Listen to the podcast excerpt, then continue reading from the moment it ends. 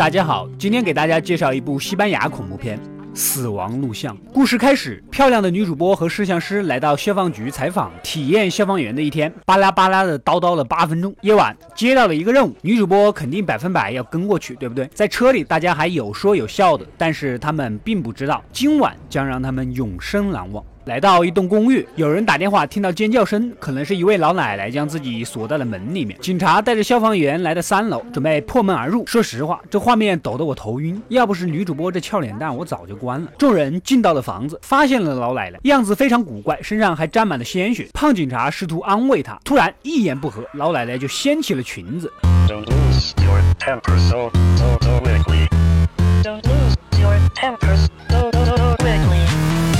并咬破了胖警察的脖子，现场人员根本把持不住，赶紧将两人分开。一个消防员控制着发狂的老奶奶，其他人准备将伤员送下楼求助。哪知道大门已经被封死，外面的警察通告大家不能出去，直到确认每个人没有受感染。里面的警察让大家不要乱跑，听从指令行事。下面一群人正乱成一片，突然另外一个消防员从楼上掉了下来，好像也被咬了。女主播带着摄像保罗又回到刚才那个房间看看情况，结果老奶奶又出现，想要袭击他们。高。个个子警察果断开枪击毙了他。消防员跟警察起了分歧，都这份上了还听屁的命令，找出口要紧呐！但是毫无疑问，所有的门都被隔离堵死。小女孩由于发烧，父亲因此出去买药，可显然他没有办法再回到这里。物业主任给两个伤员做了简单的处理，可是如果得不到专业的救治，肯定会死。警方准备派遣一位医生进来。此时趁闲暇之机，女主播开始采访起所有人来，比如你幸福吗？我姓焦。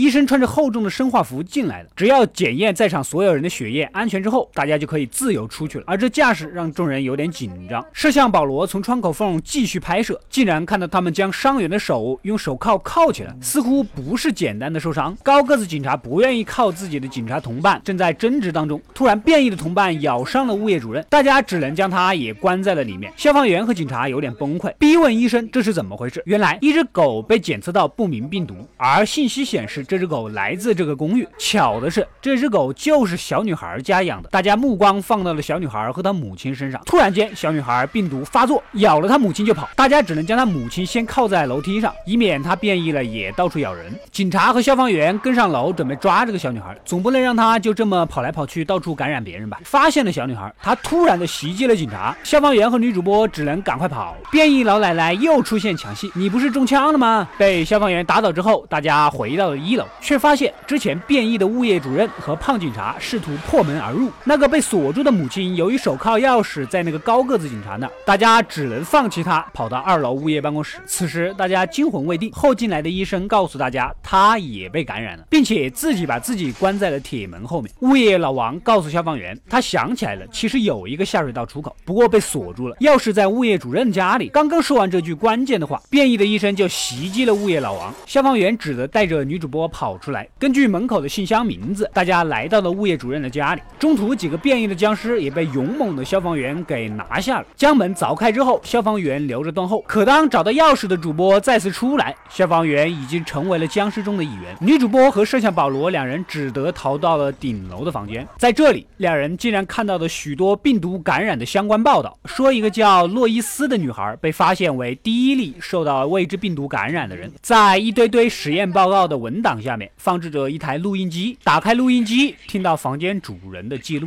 原来房间的主人将这个受感染的女孩悄悄地带到了这里，做了很多种实验，仍然无法治好这个女孩。上级指示必须杀死她，而房主并没有直接杀死洛伊斯，仅仅是将她关在了房间，封死了出口而已。突然，顶楼一个窗口打开，一个可怕的身影弄坏了机器，摄像保罗不得不打开夜视功能。黑暗中，似乎那个洛伊斯的僵尸出现在两人面前。保罗想。要拉着女主播悄悄离开，突然碰到了什么，发出了声响。保罗为了掩护女主播而被僵尸杀死，而女主播捡起机器藏到了床下，还没轻松两秒，便被僵尸拖入了黑暗。好了，故事到这里就结束了。由于小女孩家的狗到处乱嗅，接触到了僵尸的体液，小狗传染给了小女孩，小女孩又传染给了父母，而那个在外面买药没回来的父亲，显然已经将病毒感染给了所有人。感谢收看，欢迎订阅微信公众号“恶斗归来了”，获取第一。时间的更新，好电影就分享给朋友吧，我们下期再见。